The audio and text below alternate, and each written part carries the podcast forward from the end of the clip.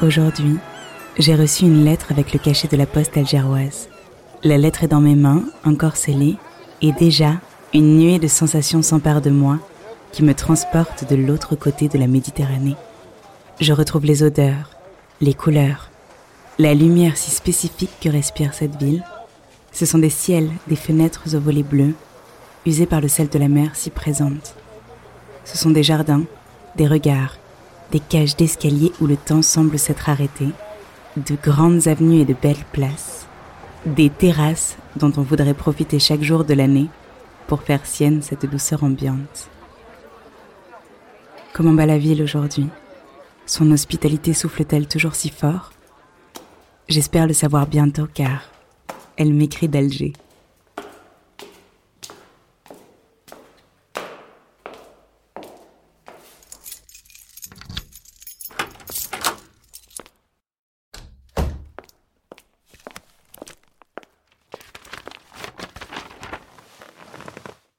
Alger, le 12 janvier 2020.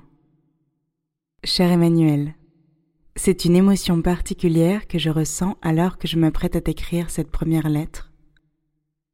C'est l'émotion des premières fois. Il y a longtemps que je n'ai pas décidé d'écrire à quelqu'un. Je t'écris parce que j'ai aimé notre rencontre et que j'ai immédiatement aimé ce que je découvrais de toi. Par exemple, ta manière de lire du André Breton. J'aime beaucoup les lettres parce qu'elles peuvent s'écrire à n'importe quelle heure du jour ou de la nuit. Et puis en général, je crois que dans une lettre on dit beaucoup de choses qui n'ont pas leur place ailleurs.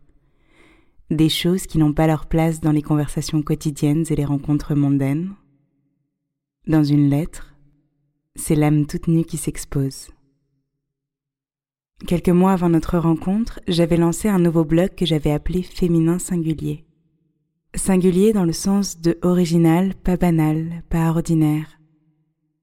Il y a eu tellement d'événements forts, déterminants qui me sont arrivés, et qui ont fait de moi une personne à l'histoire singulière, et de ce fait très certainement difficile à classer, difficile à cerner, difficile à apprivoiser. Ça fait partie de moi et je préfère le terme histoire à identité. Je ne considère pas ça comme un défaut, bien au contraire. Moi, je vois ça comme une liberté. Une liberté de se construire, de grandir, de progresser, protéger des commentaires et des jugements puisqu'inaccessibles dans mon monde.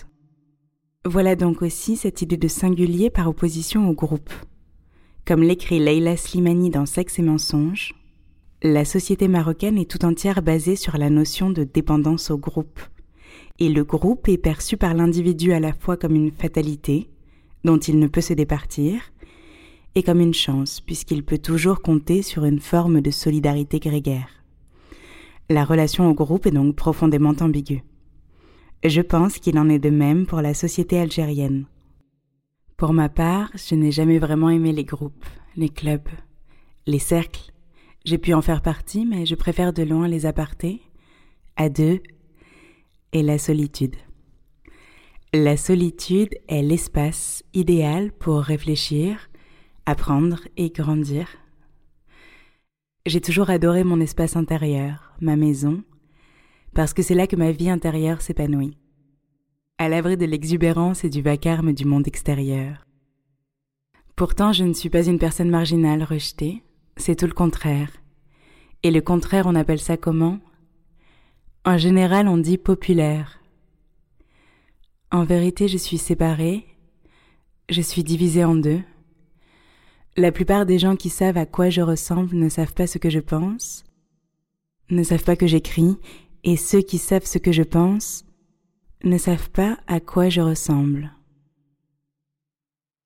L'écriture est la passerelle que j'ai choisi de construire entre moi le monde extérieur. Je fais un pas en avant, et mes lecteurs aussi, et on finit par se rencontrer sur cette passerelle, suspendue quelque part au-dessus d'une rivière ou d'un étang, parée de magnifiques nénuphars comme dans les nymphéas de Claude Monet.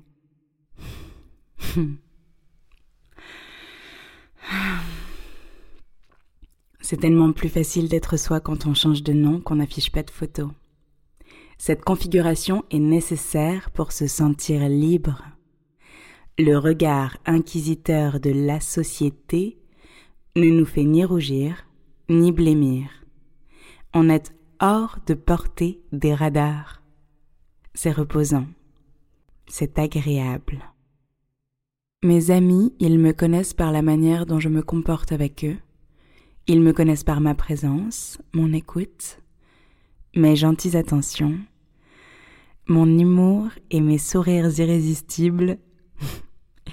Peut-être. Très peu d'entre eux m'ont vu pleurer ou me mettre en colère, crier. Ils ne savent pas de quelle matière je suis faite, ni sous combien de gravier j'ai dû ensevelir mon passé. Hmm.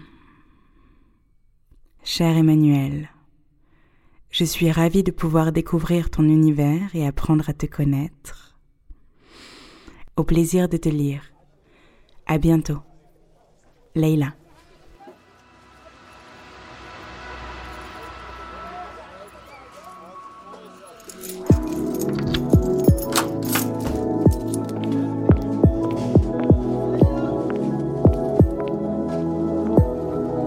D'Alger est un podcast réalisé par Leila et Emmanuel. Vous pouvez nous écouter sur toutes les plateformes, vous abonner et nous laisser un avis, 5 étoiles de préférence si ça vous a plu. Cela nous permet d'être plus visibles et donc découverts par davantage d'auditeurs. Et restons en contact. Rejoignez-nous sur Facebook et Instagram, Elle m'écrit d'Alger Podcast. Merci d'avoir écouté Elle m'écrit d'Alger et à bientôt pour le prochain épisode.